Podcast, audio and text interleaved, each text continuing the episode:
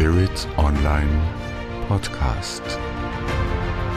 Leben gehört.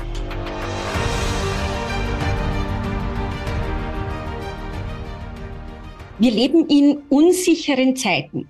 Dieser platte Satz umschreibt das, was ich seit längerem schon mit einer Bruchkante zwischen zwei Zeitaltern umschreibe.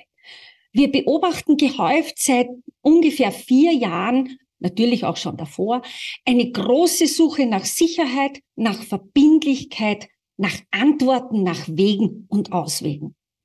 Wissenschaft und Spiritualität werden immer wieder dann genannt, wenn es genau um die Sicherheit, um die Zuverlässigkeit von Informationen und von Erkenntnissen geht und wenn es um Sinnfindung und Sinnstiftung geht.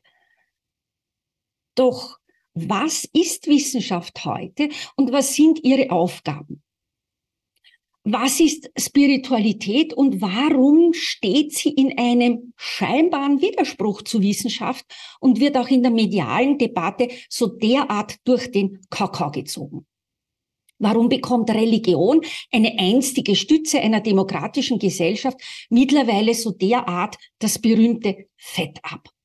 Sind das drei sogenannte No-Gos, also Bereiche, die gar nichts gemeinsam miteinander haben und die man strikt voneinander trennen muss? Oder gibt es vielleicht doch Möglichkeiten, diese drei Bereiche wieder zueinander zu führen? Und wie könnte das möglich sein? Spannende Fragen. Herzlich willkommen zu dieser Videopodcast-Episode von Spirit Online. Es ist die vierte Episode von Spirit Online im Rahmen des Themenschwerpunkts Religion, Wissenschaft und Spiritualität. Mein Name ist Andrea Riemer und wie man gut sehen kann, ich habe heute einen wunderbaren Gast. Es ist Universitätsprofessor Dr. Dr. Johannes Huber. Herzlich willkommen. Guten Morgen und danke für die Einladung. Ja, ich darf Herrn Professor Huber kurz vorstellen. Er ist äh, studierter Theologe und Mediziner. Er ist in Wien als Arzt tätig war von 1992 bis 2011 Professor und Leiter der klinischen Abteilung für Endokrinologie und Reproduktionsmedizin an der Universität Wien beziehungsweise ab 2004 der Medizinischen Universität Wien. Im gleichen Zeitraum war er Leiter der klinischen Abteilung für gynäkologische Endokrinologie im Wiener Allgemeinen Krankenhaus. Er ist Mitglied zahlreicher nationaler und internationaler wissenschaftlicher Gremien und Organisationen.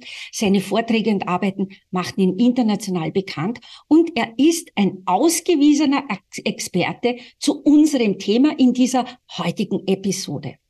Nochmals herzlich willkommen und schön, dass wir uns zu dem Gedankenaustausch hier treffen. Herr Professor Huber, wir haben beide in unseren Vorgesprächen festgestellt, man muss immer wissen, worüber man spricht.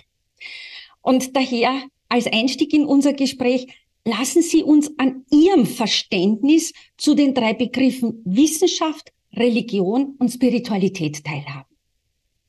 Ja, das ist eine sehr wichtige und essentielle Frage, weil die drei Begriffe eigentlich keine Gegensätze sind.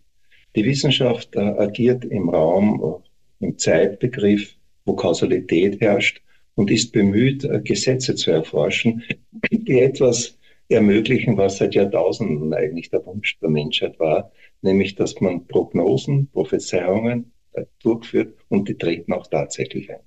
Mhm. Und das ist der große Wunsch der Medizin und es gelingt ihr auch tatsächlich in diesem Raum Zeitgebilde, in dem wir momentan leben, wo auch die Kausalität eine große Rolle spielt, das mit einer hohen Präzision durchzuführen. Der Wettergott, würde man sagen, wird durch die moderne Wissenschaft tatsächlich fast mit absoluten und sicheren Aussagen äh, beschenkt. Auf der anderen Seite gibt es natürlich äh, neben diesem Raum Zeitgebilde, neben der Kausalität, gibt es auch einen Raum, wo die Wissenschaft nicht hinkommt. Und äh, mhm. das ist in der letzten Zeit immer wieder auch so thematisiert worden. Wenn Sie an Wolf Singer denken, also einen ganz berühmten Neurophysiologe, eigentlich musikal, nicht religiös musikalisch, aber sehr offen, hat vor kurzem gesagt, er lebt mit der Gewissheit, dass das, was wir erkennen, nur ein ganz kleiner Teil der Wirklichkeit ist. Mhm. Und dahinter sind viele andere Dinge auch, die sehr wohl existieren, obwohl wir sie nicht begreifen und auch nicht äh, evaluieren können.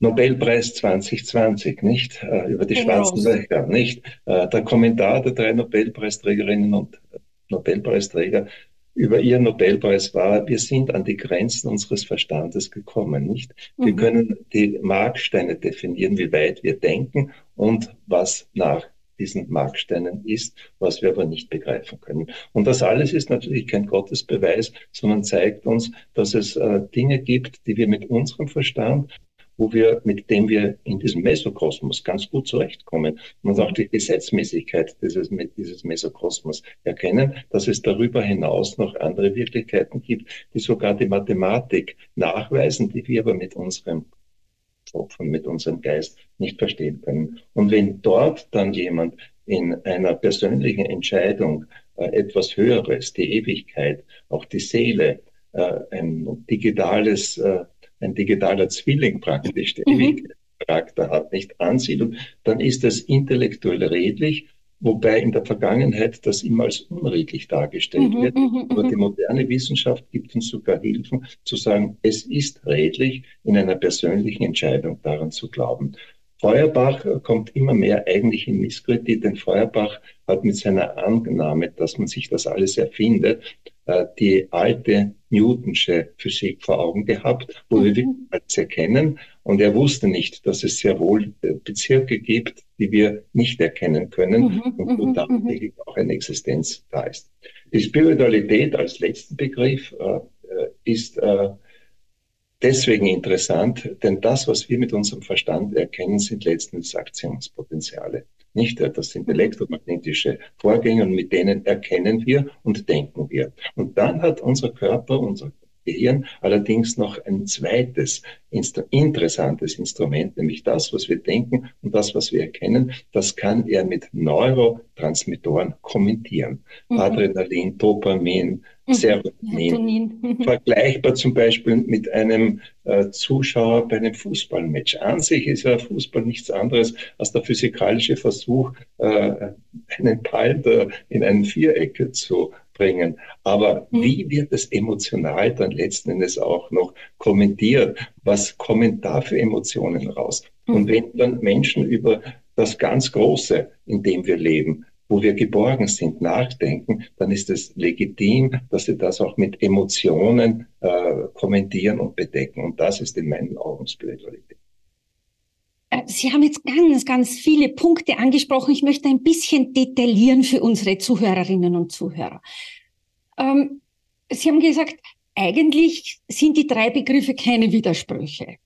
Jetzt ist es jedoch so, äh, wenn man in der öffentlichen Debatte äh, sich umtreibt, und ich sage jetzt einmal ein bisschen in der populärwissenschaftlichen Debatte, dann stellt man fest, also die drei, die gehen einfach nicht zusammen. Du kannst nicht Wissenschaftler sein, spirituell sein und womöglich glaubst du auch noch an was Transzendentes.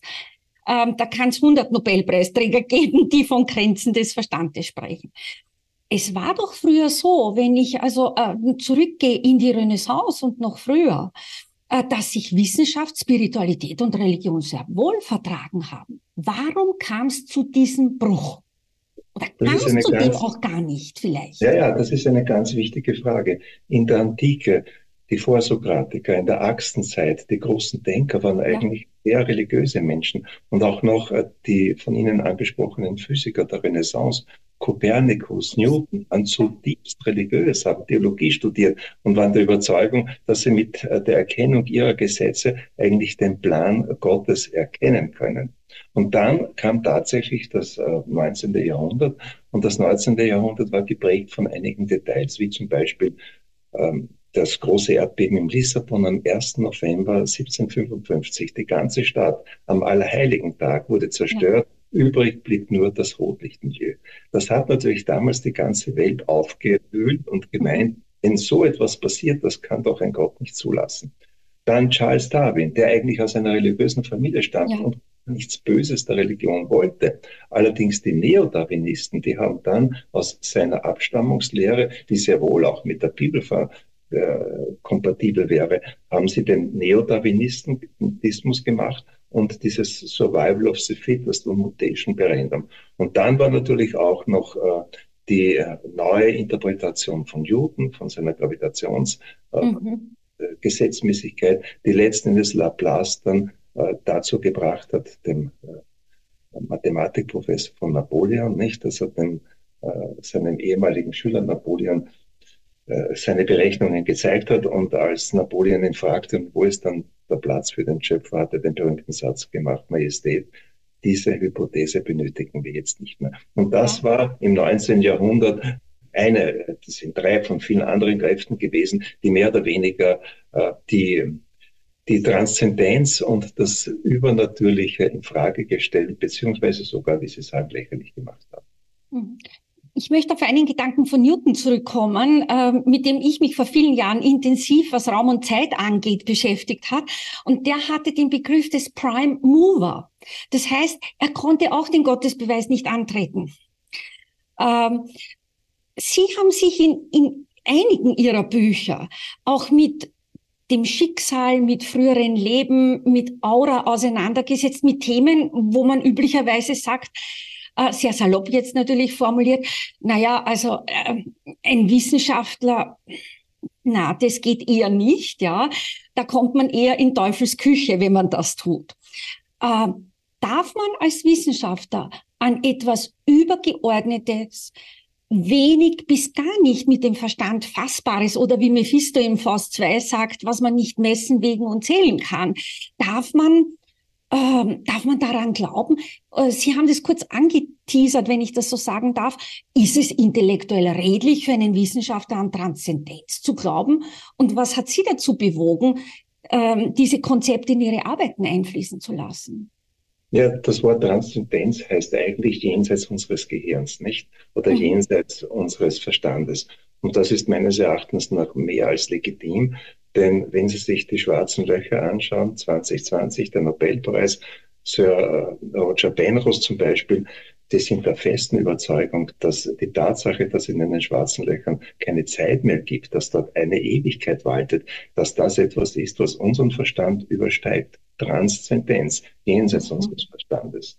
Mhm. Und äh, wenn Penrose darüber hinaus meint, dass unser Bewusstsein letztens im subatomaren Bereich gespeichert ist, ja. in diesem berühmten Tubuli, nicht? Tubuli, ja. Dann, dann ist auch das etwas, was unseren Verstand ebenfalls übersteigt. Denn in den subatomaren Bereich kommen wir nicht runter. Die Verschränkung, die ja die Physiker wunderschön dargestellt ja. haben, zeigen uns eigentlich, nicht die Distanz zwischen zwei Teilchen, die miteinander verbunden sind über Millionen von Lichtjahren, sondern die zeigen, dass es den Raum nicht gibt. Und ja. deswegen kommen wir auf die Idee der Verschränkung, nicht? Mhm. Genauso, dass es die Zeit nicht gibt. Der letzte Brief von Einstein an äh, die Familie seines besten Freundes, äh, Pessoa, der einen Monat vor ihm gestorben ist, beinhaltet in etwa die Zeit, auch Vergangenheit und Zukunft sind nichts anderes als Produkte unseres Gehirns. Mhm. Also all das äh, sind äh, ganz harte Brocken, ganz harte Argumente. Ja. Und ich wundere mich eigentlich, dass die Wissensgockeln, die herumlaufen und das alles, äh, das alles äh, nicht glauben, dass die so unbelesen sind. Mhm, mhm. Ich möchte zu Roger Penrose noch etwas sagen, weil der vielleicht unseren Hörerinnen und Hörern nicht so bekannt ist. Äh, Penrose ist einer der führenden britischen Mathematiker. Er ist jetzt ein bisschen über 90, war, glaube ich, einer der ältesten Nobelpreisträger überhaupt. Ähm, ist theoretischer Physiker, Kosmologe auch und hat sehr viel mit dem bekannteren oder populärwissenschaftlich bekannteren Stephen Hawkins zusammengearbeitet. Und ähm, wie hat Hawkins sich eigentlich zum Thema Transzendenz geäußert? Naja, das ist eine sehr interessante Frage. Äh, Stephen Hopkins war ja äh, kurz vor seinem Tod noch in Rom bei der Päpstlichen Akademie der Wissenschaften und hat dort den Papst Johannes Paul den zweiten getroffen. Die Briten sind natürlich zur Transzendenz etwas von der Transzendenz weiter ent entfernt, muss man sagen, als die mhm. Mitteleuropäer. Äh, allerdings, er war extrem offen und er hat dem Papst dann eines gesagt, was wirklich also phänomenal ist, nämlich die Tatsache, dass unser, menschlicher Geist, unser menschlicher Geist an der Schöpfung mitarbeitet und zwar dadurch, dass ein subatomales Partikelchen zum Beispiel erst dann in der Quantenphysik existiert, wenn man es beobachtet oder wenn man es misst. Vorher ist es in einem völligen Nirvana, ja. könnte man fast sagen. Ja, ja, ja. Er meint, dass alleine durch die Interaktion zwischen dem Leben, auch von den primitivsten Formen des Lebens, bis natürlich zum Homo sapiens, der kompliziertesten Form des Lebens, dass hier immer Interaktionen mit äh, der Materie, mit der Schöpfung mit der unbelebten Schöpfung stattgefunden haben und diese Interaktion, die Beobachtung, die Messung dann beim Menschen auch die Schöpfung mit äh, geprägt haben. Und zwar so, dass es eine Schöpfung, wo wir leben können, daraus geworden ist. Und von ihm stammt der berühmte Satz, den man angeblich dem Papst gesagt hat, äh, es ist der Mensch, der in diesem Universum das Licht angezündet hat, damit äh, die Welt so wird, wie sie geworden ist. Und man könnte natürlich provokativ dann sagen, wenn das wirklich so ist, dass wir mit unserem Geist auch an der Schöpfung mitarbeiten, mhm. dann ist für den, der an Transzendente, an die Ewigkeit glaubt, an transzendente Inhalte, für die sind diese auch existent. Mhm. Sie sind da. Und für mhm. die, die nicht dran glauben, für die sind sie halt nicht da. Nicht Sehr provokativ. Ähm, ich möchte zu Penrose noch was ergänzen. Der hat ja mit Hameroff dieses Penrose-Hameroff-Modell über die Mikrotubuli gemacht, ja. wo er ja bewiesen, bewiesen hat, wo er gesagt hat, hm, da könnte Bewusstsein sein, auch ein Konzept, äh, das ja heiß diskutiert wird in der spirituellen Community. Ja. Nicht, du bist bewusst, du bist unbewusst. Ja, was ist denn Bewusstsein überhaupt? Äh, da gibt's eigene. Podcasts im Übrigen zu dem Thema. Mhm. Äh, weil ich mich da auch seit vielen Jahren intensiv aus unterschiedlichen Disziplinen damit beschäftige. Ähm, aber es geht eben, und wir kommen dann schon fast zur, äh, wie kann man das, diese drei Teile zusammenbringen? Äh, aber ich möchte dazwischen noch eine Frage stellen. Wenn man über Wissenschaft, Religion und Spiritualität spricht, kommt man ja fast nicht umhin, einen Blick auf das Verhältnis zwischen Religion und Kirche zu machen. Und wenn man sich so die letzten 20, 30 Jahre anschaut, dann ist da ein Veränderungsprozess. Ich möchte nicht sagen ein Erodierungsprozess, aber es ist ein gravierender Veränderungsprozess. Auch das Ringen innerhalb der jeweiligen Amtskirche zu den diversen Fragen, glaube ich, steht da exemplarisch dafür. Äh, was man aber sagen kann, und das sind die Kirchenaustrittszahlen in Deutschland wie in Österreich, Menschen neigen dazu, sich von der Kirche zu distanzieren. Die geben auch gute Gründe dafür an kann man sagen, ja, nein. Andererseits ist es aber so interessant, dass eine Sehnsucht nach Halt, Sie haben das Wort Geborgenheit genannt, ganz am Beginn unseres Gespräches, nach Sinnfindung ist, ja. Und wenn man sich so diverse Untersuchungen anschaut, dann wird das bestätigt. Und das kann man begründen mit der post-postmodernen Beliebigkeit, mit der großen Unsicherheit, die vor allem in den letzten vier Jahren so mm, Platz gegriffen hat und mit vielen anderen Dingen. Also man hört oft in Diskussionen, und ich höre das auch, äh, bitte, Religion ja, aber hör mir auf mit der Kirche. Nein, danke. Wie lässt sich das einordnen? Na, lässt sich schon erklären. Nicht denn, wenn Menschen eine Idee haben, eine gemeinsame Idee, dann ist es verständlich, dass sie sich zusammenschließen. Äh, wenn äh, Menschen Sport betreiben, dann schließen sie sich zu einem Sportverein zusammen. Mhm. Wenn sie Marken sammeln, gründen sie möglicherweise auch einen Verein. Und äh, deswegen ist es auch verständlich, dass Menschen, die an das Transzendente glauben, an das Übernatürliche, auch an das Weiterleben, dass die auch äh, in einer Gemeinschaft beisammen sind. Egal, wie die jetzt gestiftet worden ist oder nicht. Und dass das in dieser Gemeinschaft natürlich auch sehr menschlich zugeht, das vergisst man. Denn wir alle sind Sünder. Und äh, wenn wir Teil eines Sportvereins oder auch der Kirche sind, dann sind diese Vereine natürlich auch sündhaft, weil wir alle keine Heiligen sind.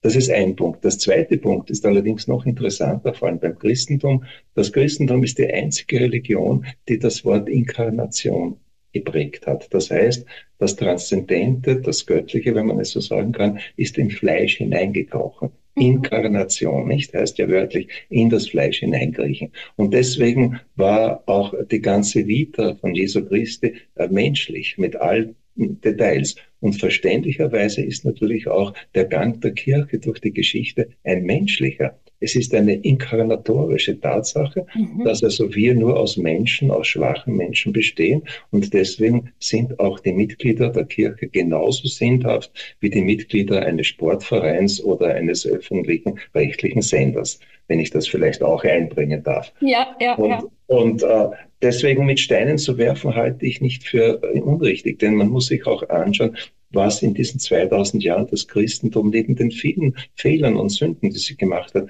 an enormen, enormen ähm, äh, Fortschritten ermöglicht hat. Die, die Ebenbürtigkeit eines Menschen mit Gott hat letzten Endes zu den Menschenrechten geführt. Das finden Sie weder in äh, den asiatischen Religionen, Sie finden es nicht in China, Sie finden es auch nicht im Islam. Die Ebenbürtigkeit des Menschen zu Gott war für die Menschenrechtsgeschichte ein enormer Impuls.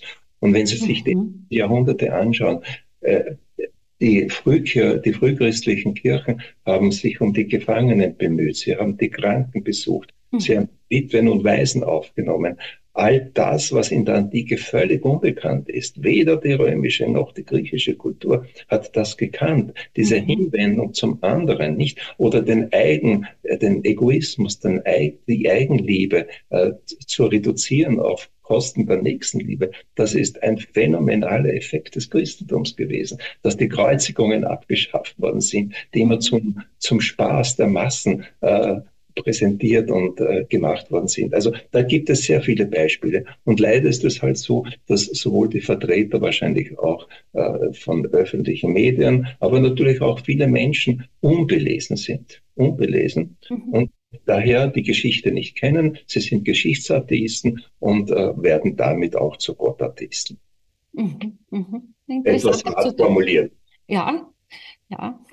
Ähm, ich habe eine Frage noch, äh, und zwar, ähm, wie ist das mit dem Zusammenhang von Spiritualität und Gesundheit? Wir wissen aus vielen Untersuchungen aus den Neurowissenschaften oder der Psychologie zum Beispiel, äh, dass Meditation ähm, uns in eine Entspannung hineinführt. Und wir wissen ja. genauso, Stress ist ein Krankmacher, negativer ja. Stress. Ähm, ich bin ein großer Fan des Atems. Ich sage, Atem ist die Kommunikation mit dem Kosmos und mit dem Göttlichen. Äh, wenn man richtig atmet, kann man äh, viel zur eigenen Gesundheit beitragen.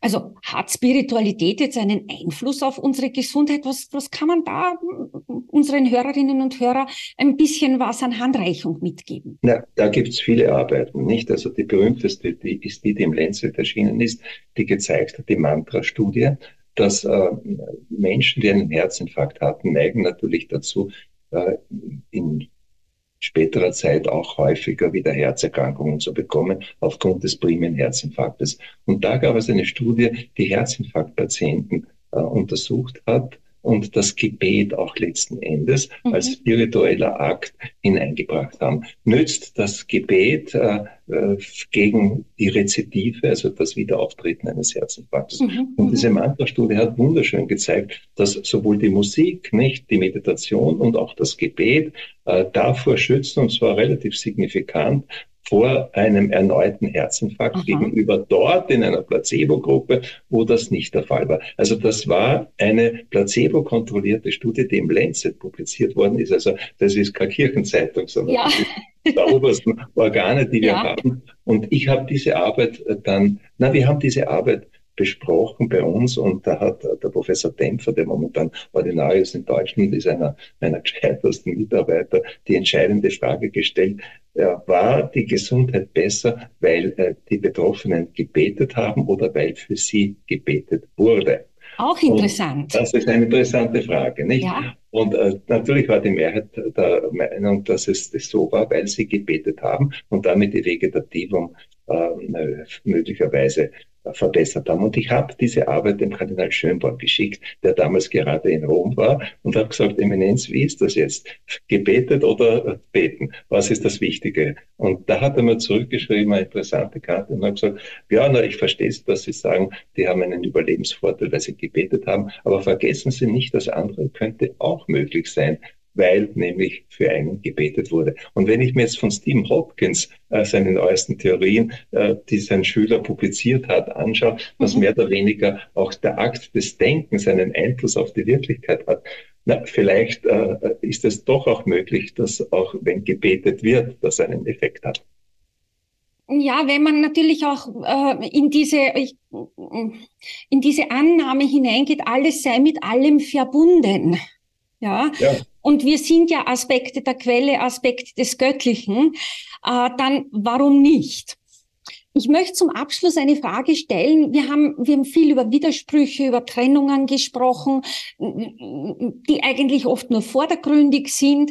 Äh, was aber Faktum ist, in der Debatte sind die drei Bereiche Religion, Spiritualität und Wissenschaft noch immer getrennt. Ich frage mich immer, äh, weil ich gerne das scheinbar Unverbindbare miteinander verbinde. Äh, und im Spirituellen geht es ja auch immer wiederum um die Einheit. Wir sprechen über Einheitsbewusstsein. Ähm, wir haben die Einheit aus Geist, Körper und Seele. Wir haben in der Theologie den Satz, der mich sehr geprägt hat, ich und der Vater sind eins. Äh, wie könnten wir ein Feld bereiten, wo alle drei Bereiche Wissenschaft, Religion und Spiritualität den jeweils zustehenden Raum haben, um sich zu entfalten und könnten da die Quantenwissenschaften eine Möglichkeit sein, um die deterministische Weltsicht, die wir ja jetzt 200 und etliche Jahre äh, dominant hatten, um die quasi zu überwinden? Ja, das ist eine gute und wichtige Frage. Wobei natürlich im Vordergrund äh, die Tatsache steht, dass man eine Eigenschaft momentan vermisst, die auch hier eine Rolle spielt, nämlich die der Toleranz. Äh, wenn man sich die Berichterstattungen anschaut, wie intolerant die oft sind, wie intolerant manche Diskussionen geführt werden, wo man sofort als, als äh, Verschwörungstheoretiker abgetan wird, nicht? Wenn man überlegt, dass mhm. das deutsche äh, Institut für Meinungsumfrage Allensbach vor kurzem gezeigt hat, dass mehr als die Hälfte der Befragten sich gar nicht mehr traut, äh, ihre Meinung zu sagen, ja. nicht dass sich auf der Zunge zergehen lassen, dann merkt man, dass wir in einem inquisitorischen Zeitalter leben. Da war die Inquisition der katholischen Kirche ein Peanuts dagegen. Äh, und das ist natürlich ein großes Problem, denn damit wird jeder, der spirituell musikalisch oder religiös musikalisch ist, wird sofort in ein Eck gejagt, nicht? Und mhm. wird gemacht. Also das ist ein Faktum und das fehlt sicher, weil die Toleranz äh, ein momentan Mangelware ist. Was die Quantenphysik betrifft, das ist eine hochinteressante Frage, wobei man natürlich dazu sagen muss, äh, wenn wir als Geburtshelfer zum Beispiel einen Steuerberater treffen würden und der mhm. Steuerberater da würde uns sagen, wie wir eine Geburt zu machen hätten, dann wären wir wahrscheinlich auch nicht sehr äh, amüsiert und würden mhm. sagen, das ist unser Gebiet. Und so verstehe ich es natürlich auch, dass die Physiker sagen, die Quantenphysik ist unser Gebiet und keiner darf rein. Und der Geburtshelfer zum Beispiel, der soll bei seinem Leisten bleiben, der soll Geburten machen, aber er soll ja nichts über die Quantenphysik sagen. Das verstehe ich. Aber auf der anderen Seite äh, ist es in der Wissenschaft Faktum, dass man zitieren darf. Man darf zitieren. Und äh, äh das, wenn man das richtig macht, das steht außer Zweifel. Und wenn Quantenphysiker etwas sagen und man zitiert diese Quantenphysiker, dann ist meines Erachtens nach das völlig okay. Und daher glaube ich, Ihre Frage mit Ja beantworten zu können. Ich bin schon der Meinung, da kommt etwas in Bewegung, nicht? Aber es regt sich schon, das ist heute vielleicht nicht zu diskutieren, es regt sich sogar hier in der Physik schon eine äh, Strömung, die verhindern möchte, dass die Quantenphysik jetzt äh, religiös gebraucht wird, obwohl mhm. in der Vergangenheit die Naturwissenschaft missbraucht wurde, um die Nichtexistenz ja. Gottes darzustellen. Nicht? Ja. Und jetzt wehrt sich wahrscheinlich die gleiche Lobby dagegen, dass man möglicherweise die Quantenphysik auch spirituell interpretieren mhm. könnte. Mhm. Das ist ein interessantes Phänomen, nicht? Und mhm. Äh, man wird sehen, wie sich das hier weiterentwickelt. Nicht? Aber man merkt also, da ist eine Intention am Werk, man merkt die Absicht und ist dann etwas verstimmt. Verstimmt, ja. Ja, wir wollen mit Episoden und Gesprächen, wie wir sie heute äh, führen, zum Nachdenken anregen, zum kritischen Hinschauen. Nicht einfach nur mit der Masse laufen, an der Oberfläche bleiben, sondern mach dir deine Gedanken, überprüf sie immer wieder, denn die Ergebnisse können und dürfen sich auch verändern, wenn neue Informationen dazukommen und sie kommen dazu. Die Links zu den anderen Episoden findest du in den Shownotes und in der Infobox. Natürlich auch einen Link oder mehrere Links zu den Arbeiten von Professor Huber, wenn dich das interessiert. Ihnen, Herr Professor Huber, danke ich für die zahlreichen Ideen, für die kritische Auseinandersetzung, auch für das Differenzieren. Ich glaube, es ist wichtig, diesen großen Themenkomplex Wissenschaft, Spiritualität und Religion immer wieder kritisch zu vertiefen, nie stehen zu bleiben, neugierig, offen und bereit zu sein. Was wissen wir denn schon, was sich an aufregenden neuen anderen hinter der nächsten Ecke verbirgt? Bleib mir gewogen, deine Andrea Riemer.